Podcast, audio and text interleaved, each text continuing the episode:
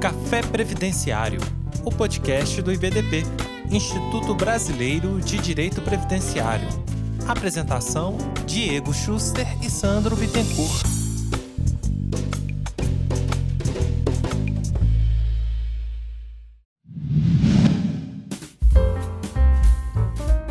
Bom dia, previdenciaristas! Com vocês, mais um Café Previdenciário.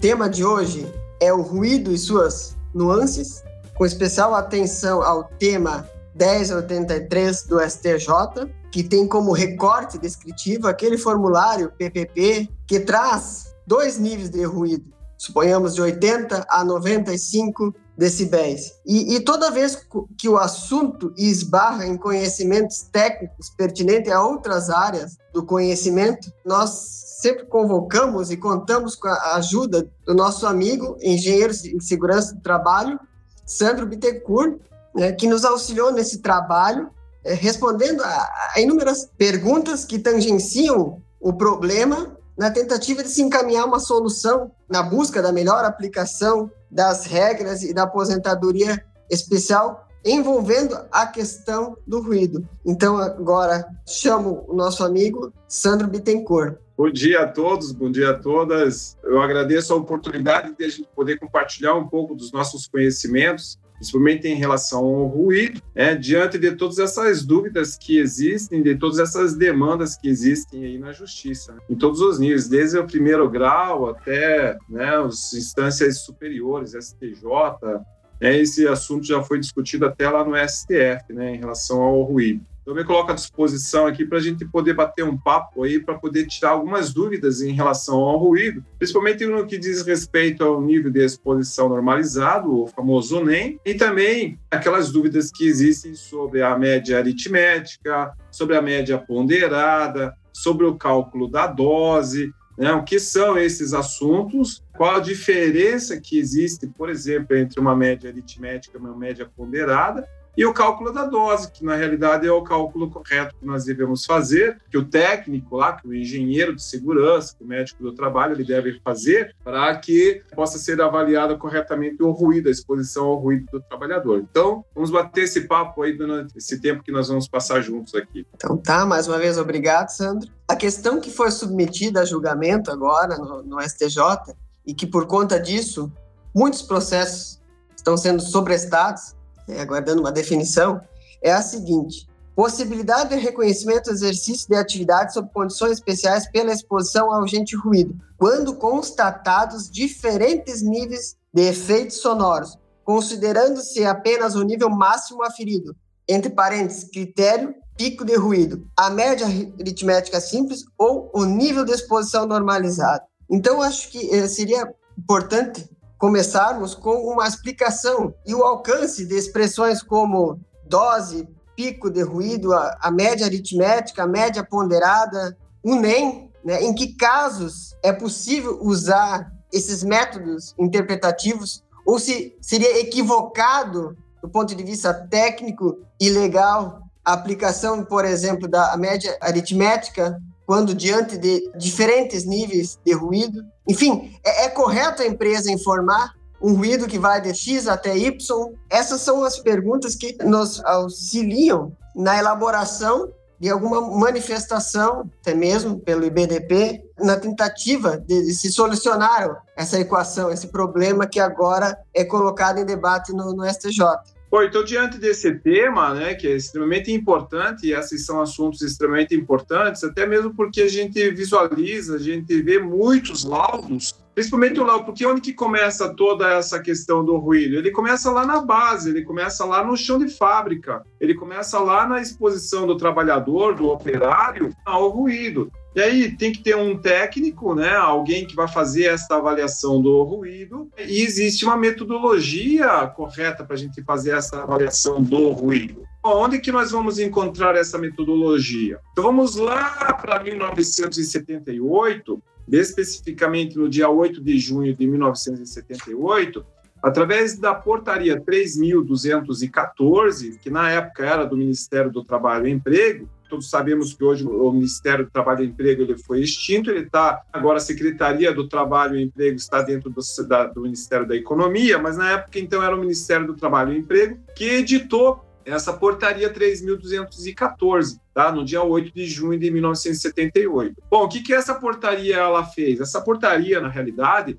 ela regulamentou a Lei 6.514, que era do dia 22 de dezembro de 1977, que alterou o capítulo 5 do título 2 da CLT, que fala especificamente em relação à saúde e segurança do trabalho. Essa alteração, então, ela começou já lá em 1977 e foi regulamentada em 1978. Então, essa portaria 3214 criou a norma regulamentadora número 15. A norma regulamentadora número 15, ela fala sobre a insalubridade, sobre os agentes insalubres. E no anexo 1, no anexo número 1 da norma regulamentadora número 15, que é vigente até hoje, não houve nenhuma alteração desde 1977 até hoje. Então, no anexo 1, nós vamos encontrar ali o quê? Limite de tolerância para o ruído contínuo e intermitente. O que é um ruído contínuo e intermitente? O ruído contínuo e intermitente é aquele ruído que nós vamos encontrar 99% das exposições ao ruído, nós vamos encontrar o ruído contínuo e intermitente. Então, a grande maioria né, dos ruídos, das exposições que nós vamos ter ao ruído, vão ser ao ruído contínuo e intermitente. Então, no anexo número 1 um dessa norma, ele traz uma metodologia para nós fazermos a avaliação quantitativa do ruído. Então, o ruído eu tenho que fazer uma avaliação, eu tenho que quantificar, eu tenho que dizer quanto de ruído que eu tenho naquele ambiente de trabalho, ok? Então, ele vai trazer a metodologia do cálculo da dose. O que é a metodologia do cálculo da dose? É o C sobre T, é o somatório de C sobre T. Se você for lá na norma regulamentadora número 15, que é a base até hoje, né, ela é a base para avaliação do ruído, vamos deixar de lado, por enquanto, a NHO 01 da Fundacentro, tá? que é uma norma técnica, é apenas uma recomendação técnica, deixando bem claro isso, a NHO 01. Então, vamos falar especificamente sobre o anexo número 1 da norma regulamentadora número 15. Então, esse cálculo do C sobre T. É através do cálculo do C sobre T, o somatório de C sobre T, que nós vamos fazer a avaliação do ruído de um determinado trabalhador. Vamos dar um exemplo aqui para ficar algo bem prático. Vamos imaginar um trabalhador que ao longo da jornada de trabalho dele, ele tenha diversas exposições a diferentes níveis de pressão sonora, a diferentes níveis de ruído. E o nível de pressão sonora é o termo mais técnico para a gente falar do ruído, tá? Então, quando nós vamos avaliar ali o ruído de um mecânico de manutenção, por exemplo, ele está exposto a diversos ruídos ao longo da jornada de trabalho dele. Para nós sermos bem didáticos aqui, vamos considerar que a jornada de trabalho desse trabalhador é de 8 horas por dia ou 40 horas semanais. Vou fixar esse critério agora, de 40 horas semanais, para a gente poder lá na frente explicar o que é o NEM, o que é o nível de exposição normalizado, tá bom? Então vamos lá a norma regulamentadora número 15, no seu anexo número 1, ela diz o seguinte, que o limite de tolerância para o ruído, para uma jornada de trabalho para, ou para uma exposição diária de 8 horas é de 85 decibéis, tá bom? Ou decibel, como dizem alguns. Né? Eu prefiro usar os decibéis porque já está sacramentado né, esse termo. Então, vamos lá. Então, para uma exposição diária de 8 horas, o limite de tolerância são 85 decibéis. O mecânico de manutenção, ao longo da jornada de trabalho dele, ele pode estar exposto a um ruído de 60 decibéis, 70 decibéis, 90 decibéis. Ele vai lá para a oficina, ele vai usar uma serra, por exemplo, ele vai usar uma lixadeira, esse ruído vai lá para 110 decibéis, vai lá para 105 decibéis. Então você veja só como ao longo dessa jornada de trabalho dele, esses diferentes níveis de pressão sonora aos quais ele está exposto. Pô, vai lá de 60 a 110. Então como que eu vou calcular essa exposição ao ruído desse trabalhador? Eu tenho que fazer o cálculo da dose. Atualmente, já há algum tempo, nós temos outra forma também de a gente fazer essa avaliação, que é através de um dosímetro de ruído. O dosímetro de ruído né, o áudio dosímetro, ele já vai fazer esse cálculo. Eu deixo esse equipamento com o trabalhador, pelo menos 70% da jornada de trabalho dele, ou que eu consiga pelo menos pegar ali né, todas as exposições ao ruído desse trabalhador. Então, o audiodosímetro ele já vai me dar uma média. Só que esta média, quando nós falamos em média de ruído, nós não estamos falando de uma média é, aritmética. Então, como eu falei ali, né, o, o trabalhador, esse mecânico de manutenção, está exposto a um ruído de 60 a 110 decibéis. Eu não posso, não posso fazer uma média aritmética desse valor. Eu não posso somar 110 mais 60 e dividir por 2 e, e dizer que essa é a exposição, que esse é o resultado. Está errado. Primeiro, por quê? Porque o ruído ele está em uma escala logarítmica.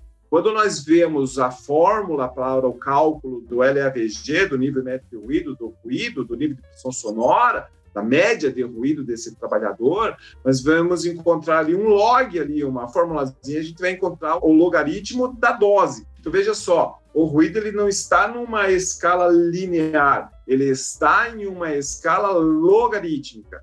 Então é por isso que eu não posso somar e dividir esses valores. É errado, é matematicamente, não é nem tecnicamente errado, é matematicamente errado. Deixa eu dar um, um exemplo aqui bem grosseiro, tá? Para a gente entender. Seria a mesma coisa que eu pegar, somar quilo, né? Massa, quilo. A pessoa tem 80 quilos, somar com a altura dela, que é uma medida de, de comprimento, e somar esses dois valores e dividir por dois. E aí eu dizer que aquele ali é o resultado, sei lá, do peso dele ou da altura desse trabalhador. Eu não, eu não posso fazer isso, são medidas diferentes. É um exemplo bem grosseiro que eu estou dando aqui, mas apenas para exemplificar o absurdo que é eu somar níveis de ruído, níveis de pressão sonora e dividir pelo número de valores que eu tenho ali. Então, 60 mais 110 dividir por 2, a média aritmética, isso é muito estranho, isso é muito, vamos dizer, vamos usar uma palavra mais adequada aqui, isso é muito bizarro.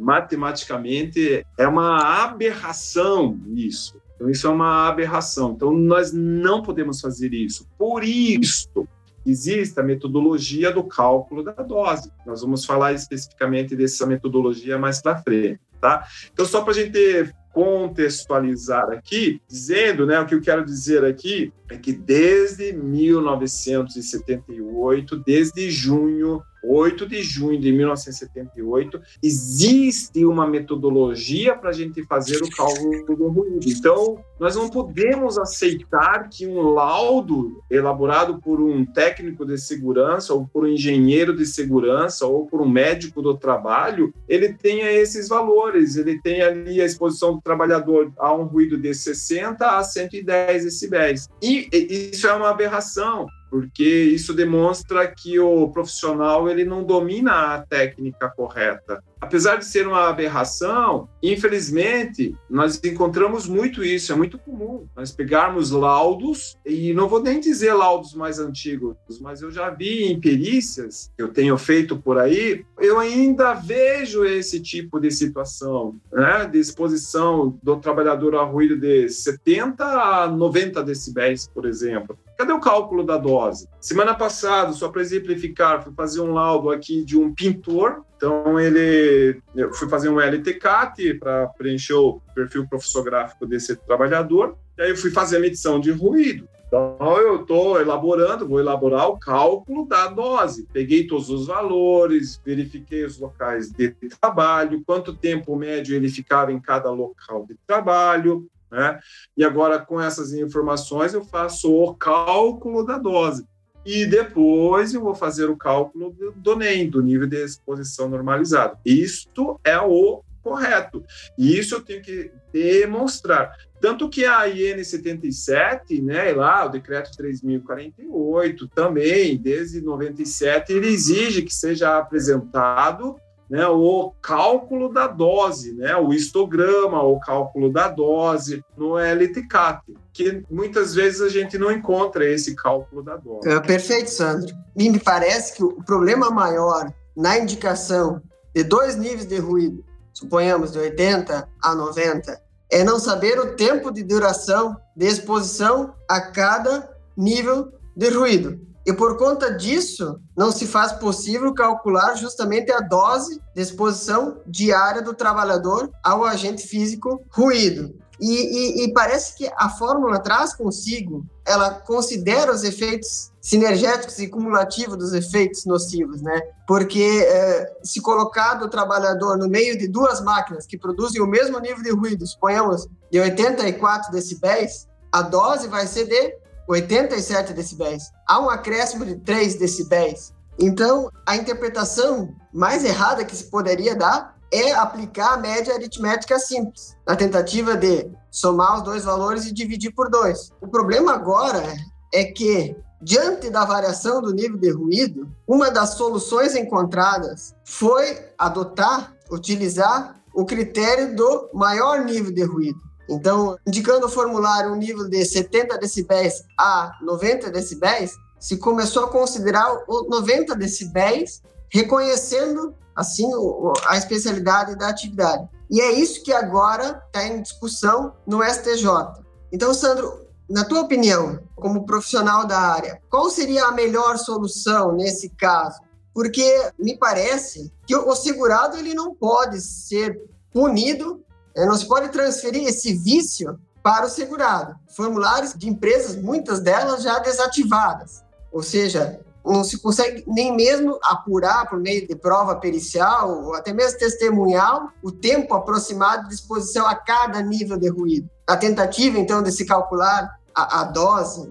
Então, qual seria uma solução possível, descartando já de antemão a média aritmética simples? A adoção do critério de maior intensidade, ela é válida? E, qual é a confusão que se faz muitas vezes entre a consideração do maior nível de ruído e o chamado pico de ruído ou ruído de impacto? Ok, então vamos lá. Temos algumas questões aqui que são técnicas também aqui que eu gostaria só de fazer uma pequena correção, tá? Mas antes de fazer essas observações, no que você disse, e extremamente importante isso que você falou, de que o trabalhador ele não pode ser punido por uma negligência técnica, por uma omissão, né? A omissão de quem? Uma omissão dos órgãos fiscalizadores. Porque quem é que tinha que fiscalizar isso? O que, que eu falei antes, no início?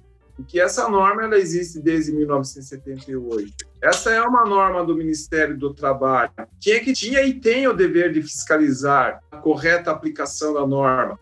É o Ministério do Trabalho. Ele não fiscalizou, ele foi omisso, foi negligente e foi imperito o técnico ou profissional que fez a avaliação desse ruído. E foi omisso o órgão governamental que deveria fiscalizar. O INSS também deveria fiscalizar, porque a norma ela prevê também a fiscalização por parte do INSS desses assuntos, desse tema de saúde e segurança do trabalho. Por que, que não houve a fiscalização? Por que, que não houve a correção lá no início né, desse vício, como você falou aí? Então, se não houve a fiscalização, se houve a omissão por parte do Estado que deveria fiscalizar, que deveria punir em termos de, de, de multar, de autuar, de notificar, de fazer a correção. Isso não foi feito. Por que, que o trabalhador, então, ele tem que ser punido? Por que, que ele que é o hipossuficiente ali? Porque ele que não domina a técnica, ele que não conhece a legislação, é ele que está exposto ao ruído, é ele que está sendo prejudicado pela exposição ao ruído é ele que está adquirindo uma perda auditiva ali, muitas vezes, ele que está adquirindo outras doenças ali relacionadas à exposição ao ruído. Tá? Por que, que ele tem que ser punido mais uma vez? Então, por todo esse conjunto de falhas, de omissões, de imperícias, de negligência. Então, diante disso, né, eu defendo que seja utilizado o maior valor para benefício do trabalhador, que já foi prejudicado, porque muitas vezes ele nem equipamento de proteção ele tinha um, um equipamento de proteção adequado para proteger essa exposição dele, né? Com aquele acordo do STF também, o EPI, o protetor, o protetor auricular, não vai nem fazer efeito também para proteger esse trabalhador. Então, eu não posso punir mais uma vez o trabalhador. nós defendemos que seja utilizado nesses casos o maior valor, tá? Esse maior valor nem sempre ele vai ser o pico do ruído, né? porque assim nós temos uma definição de pô, diferente. O pico é aquele ruído, vamos supor assim que um carpinteiro então, o carpinteiro ele está pregando um prego, utilizando um martelo, ele está pregando. Quando ele começa a pregar o prego, a resistência ela é menor, então eu vou ter um ruído menor. No final, a última martelada, quando o martelo ele já, já introduziu completamente na madeira, aquele último golpe, vamos chamar de golpe fatal aqui que o carpinteiro vai dar na cabeça daquele prego, pô, imagina ali se eu estiver medindo aquilo ali com equipamento, né, com um medidor de nível de pressão sonora ou com um dosímetro de ruído, ele vai registrar um pico muito alto.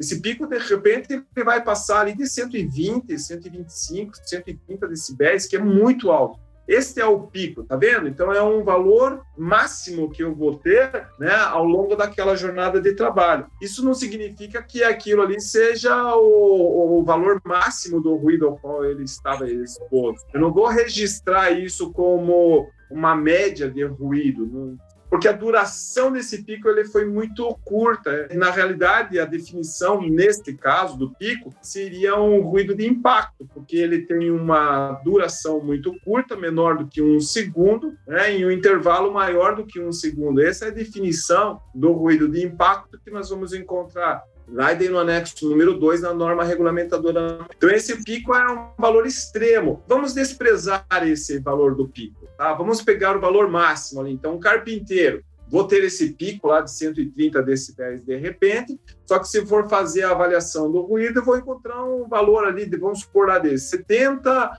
a 100 decibéis, mais ou menos. Esses 100 decibéis vai ser o valor máximo que eu vou encontrar, e eu vou ter um pico de 130. Então veja só, eu tô, só estou dando um exemplo aqui, tá? Tem um valor máximo 100, eu vou ter um pico de 130. Desprezo esse pico, tá? Não vou, vamos ser bem justos aqui e bem corretos, tá? Esse pico vai ser um valor lá que eu vou desprezar esse, esse valor, tá? Então eu pego só o valor máximo. Então, se eu encontrar num laudo, num perfil professográfico, o valor trabalhadores posto a ruim, carpinteiro, exposto a ruído de 60 a 100 decibéis, pô, se ele não me trouxer aqui o quanto tempo de exposição a cada nível de pressão sonora, eu vou usar o valor máximo. Inclusive, 70 a 100 decibéis são extremos que eu vou ter ao longo da jornada de trabalho.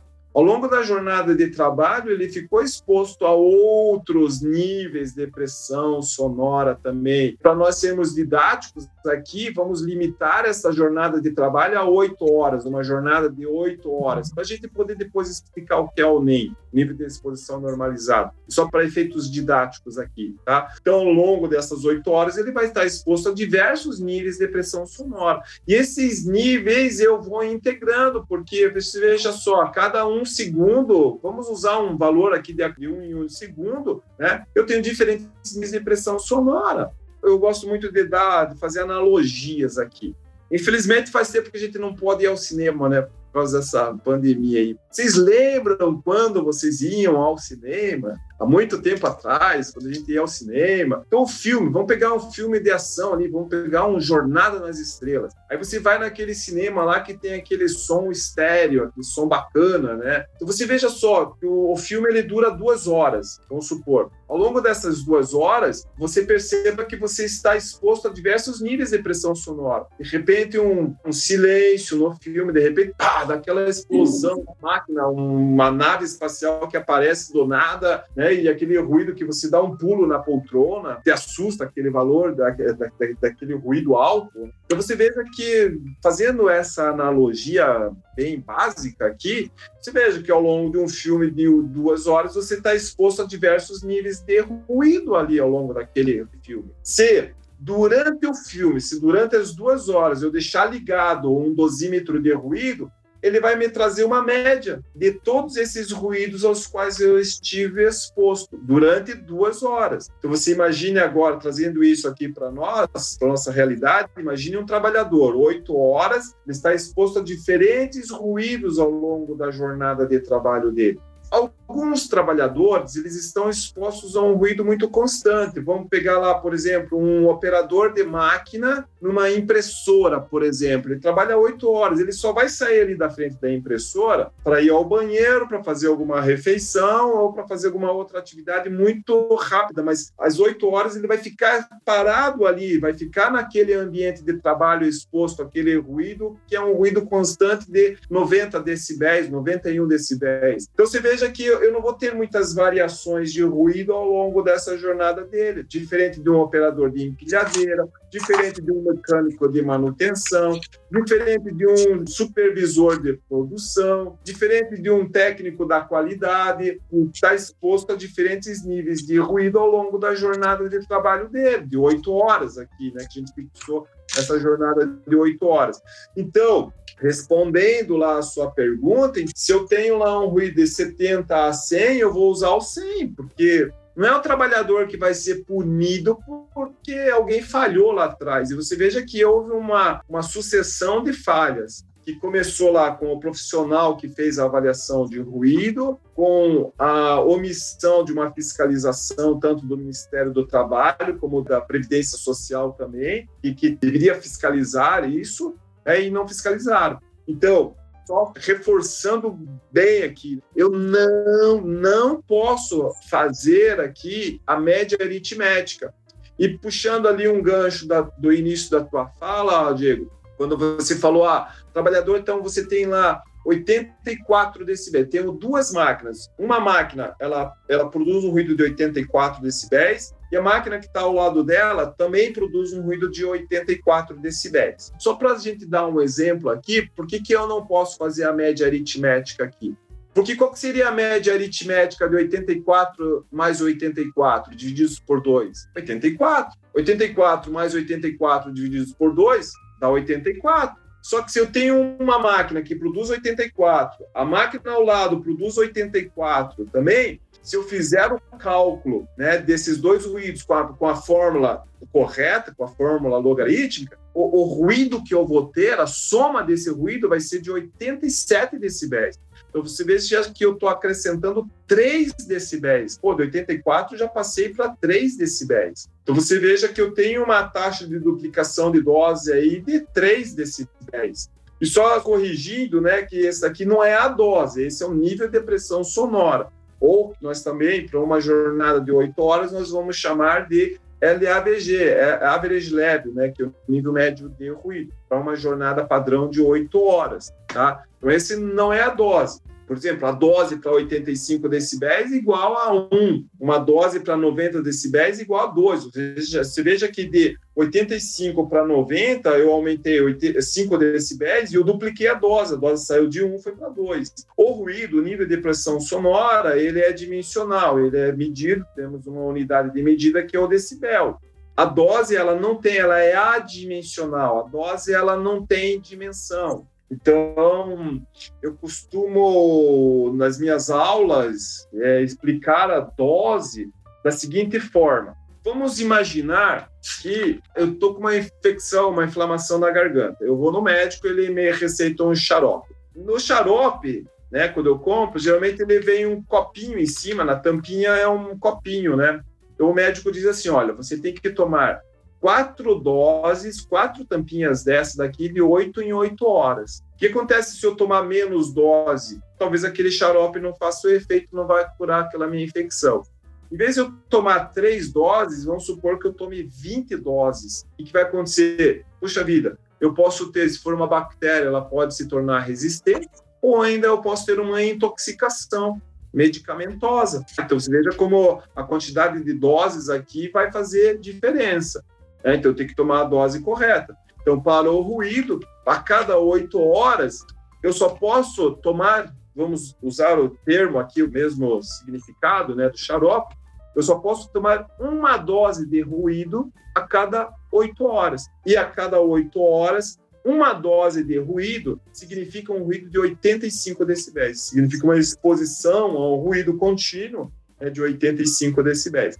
Claro que pode variar, mas eu vou fazer a média, a média logarítmica, o cálculo da dose, né, para determinar qual é a quantidade de ruído que eu estou tomando, quantas doses de ruído que eu estou tomando. Uma, duas, três, sempre que eu passar de uma jornada de trabalho de oito horas, sempre quando eu passar de uma dose a cada oito horas, isto significa que eu ultrapassei o limite de tolerância. Então, esse é o significado da dose. Então, tem a dose de 1, uma dose de 1,5, por exemplo. Eu jogo isso numa fórmula logarítmica, que é a fórmula do LAVG. Então, para uma dose de 1,5, eu sei quantos decibéis ele vai significar. Vai ser lá 87,5 mais ou menos decibéis, né? essa dose aí de, de 1,5, que, que equivale a, a uma dose de 1,5.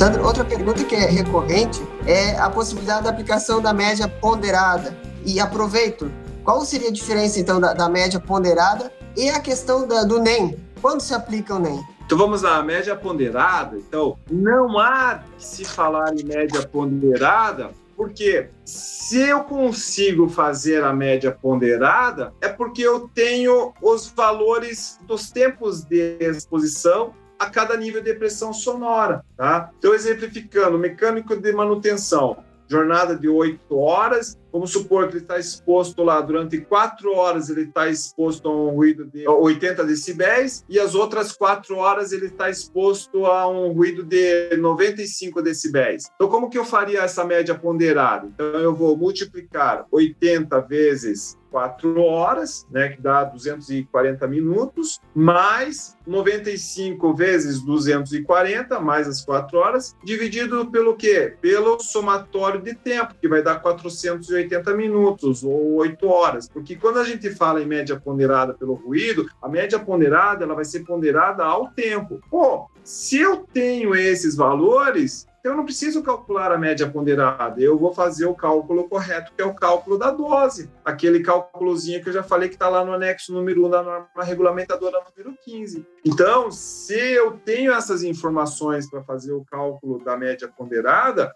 eu posso fazer o cálculo da dose, que é o correto para ser feito. E o que, que é o NEM? O que, que é o nível de exposição normalizado? Bom, como eu falei anteriormente, o limite de tolerância, de acordo com a norma regulamentadora número 15, tá? e a IN77, ela diz que eu tenho que observar os limites de tolerância que estão lá na norma regulamentadora número 15. Então, limite de tolerância para o ruído, de acordo com o anexo 1 da norma regulamentadora número 15, são 85 decibéis para uma jornada de 8 horas. Só que a maioria dos trabalhadores não trabalha oito horas por dia. A jornada de trabalho é de 44 horas semanais. Isso daí vai dar 520 minutos né, por dia, mais ou menos. Vai dar 8 horas e 45 minutos, 40 minutos, mais ou menos, né, por dia de exposição ao ruído. Então, se veja só, a jornada de trabalho desse trabalhador é diferente de 8 horas. Então, para isso, eu preciso calcular o NEM. Então, o ele vai fazer uma correção para que eu consiga comparar esses 85 para uma jornada de 8 horas com aquela jornada que o trabalhador está trabalhando exposto a um determinado ruído. Então, trabalhador que trabalha 8 horas exposto a 85 decibéis, o NEM vai ser diferente, vai ser maior se ele trabalhar é, 8 horas e 45 minutos por dia, ou 9 horas por dia, ou 10 horas por dia. E vamos aqui pegar alguns casos mais complexos aqui, e aquele trabalhador que faz hora extra? E mecânico de manutenção? Gente, para quem tem a prática, para quem já teve a prática na área trabalhista, por exemplo, sabe que principalmente o mecânico de manutenção, e eu trabalhei 15 anos na indústria, e essa era uma briga muito grande que nós tínhamos na empresa, né, como engenheiros de segurança, porque às vezes esse trabalhador ele ficava exposto ali durante 15, 16, 18 horas exposto ao ruído porque quebrava a máquina. Quem é que vai consertar aquela máquina? É mecânico de manutenção, principalmente nas paradas corretivas. Então, enquanto não consertar aquela máquina, ele vai ficar lá trabalhando. Às vezes o cara fica lá 24 horas lá sem sair daquele ambiente, só sai ali para comer, come no mesmo ambiente, só sai daí para ir ao banheiro às vezes. Isso é muito comum acontecer, tá? Então, quando que eu vou aplicar o NEI? Quando a jornada do trabalhador for diferente de 8 horas por dia quando ele fizer mais de oito horas ou quando ele fizer menos de oito horas. Se ele fizer uma jornada menor do que oito horas por dia, ou nem vai ser menor do que o nível de pressão sonora médio. Se ele trabalhar mais de oito horas, o NEM ele vai ser um valor maior, ele está mais tempo exposto àquele ruído, tá? Isso aqui pegando um gancho que eu lembrei agora do bloco passado, Diego, que você falou, né, que o ruído ele é um efeito cinético, ele tem sim um sinergismo, porque é um efeito cumulativo ao longo da jornada de trabalho. Quanto mais tempo ele fica exposto a um determinado nível de pressão sonora, maior vai ser né, aquela média de ruído, vai ser, maior vai ser a dose de exposição que ele vai estar recebendo. Então, para a gente resumir aqui, eu vou aplicar o NEM, o nível de exposição normalizado, sempre que a jornada de trabalho for diferente de oito horas. Se aquele trabalhador ele trabalha oito horas cravadas por dia, então não há que se calcular o NEM. Eu posso até calcular o NEM, mas vai ser o mesmo valor do nível de, médio de, de ruído, nível de pressão sonora. Isso a gente consegue demonstrar matematicamente com as fórmulas, com a fórmula do NEM, com a fórmula do cálculo da dose. Né? A gente consegue brincar com essa forma, que é uma fórmula logarítmica ali, né? a gente consegue fazer algumas simulações ali para a gente entender direitinho como que é esse o significado do nível de exposição normalizado, que é muito interessante para o trabalhador, ele é muito interessante. Isso daí, resumindo, né, seria isso daí. Sandro, uma vez mais, em nome do, do IBDP, a gente agradece a disponibilidade, a ajuda. É, foi uma verdadeira aula.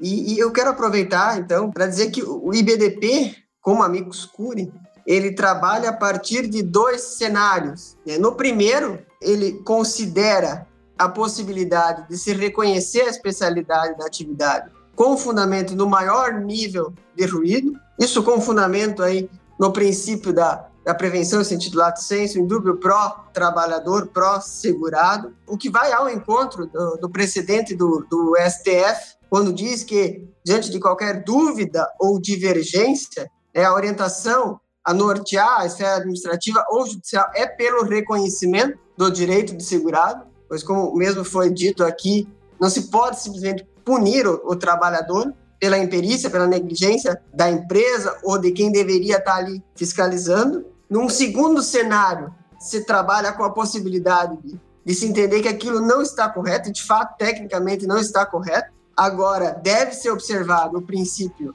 da segurança jurídica, na medida em que as partes, não só o advogado, como o juiz, pautava sua conduta de acordo com a orientação de que era possível se adotar o maior nível de ruído. Então, em respeito ao direito ou à segurança jurídica, seria o caso de, caso se entendesse pela necessidade de constar no formulário o nível de exposição normalizado, teria que se dar às partes a oportunidade de, no mínimo, produzir prova no sentido de demonstrar o tempo de exposição a cada nível de ruído e assim se buscar de forma aproximada o, o cálculo.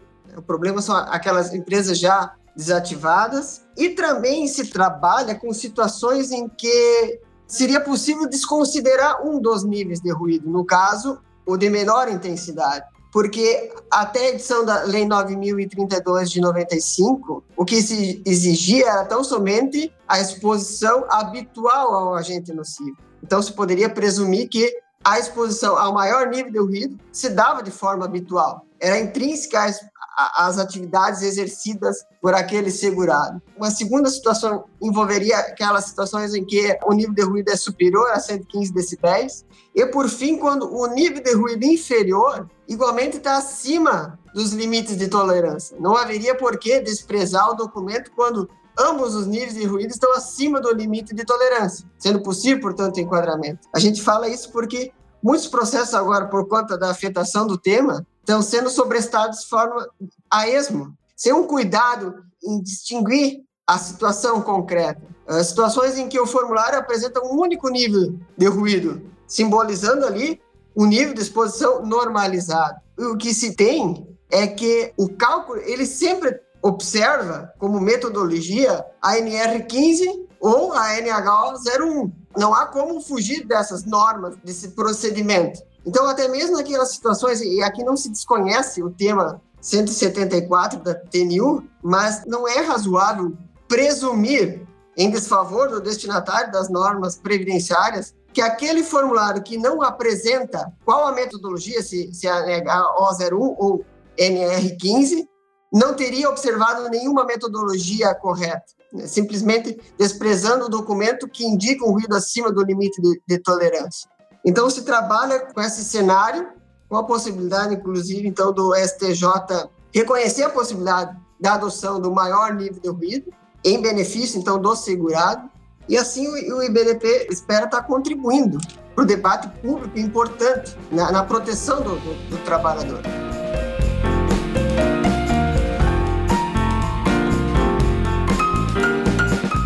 Pessoal, estamos chegando ao fim de mais um Café Previdenciário. Uma vez mais, agradeço ao nosso convidado, Sandro, pelas palavras, por essa verdadeira aula.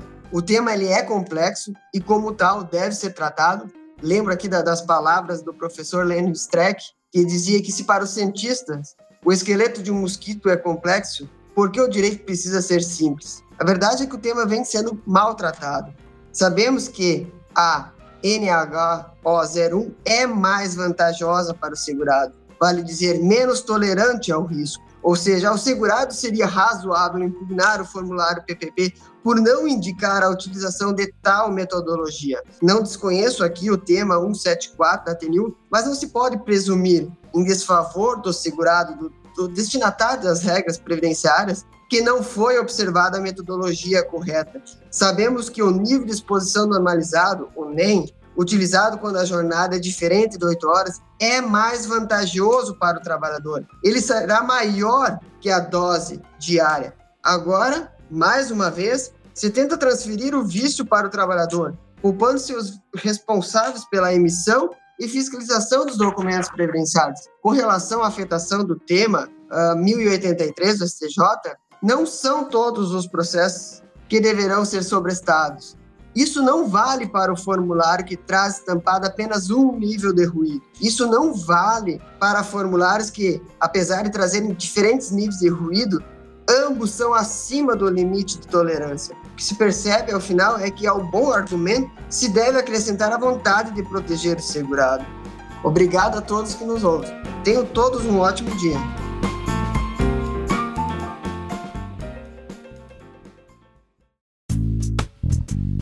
E aí, gostou deste episódio? Compartilhe com seus amigos e associe-se ao IBDP através do site ibdp.org.br e tenha acesso a vários cursos, eventos e muito mais. E lembre-se, às terças-feiras temos um encontro marcado por aqui. Até a próxima!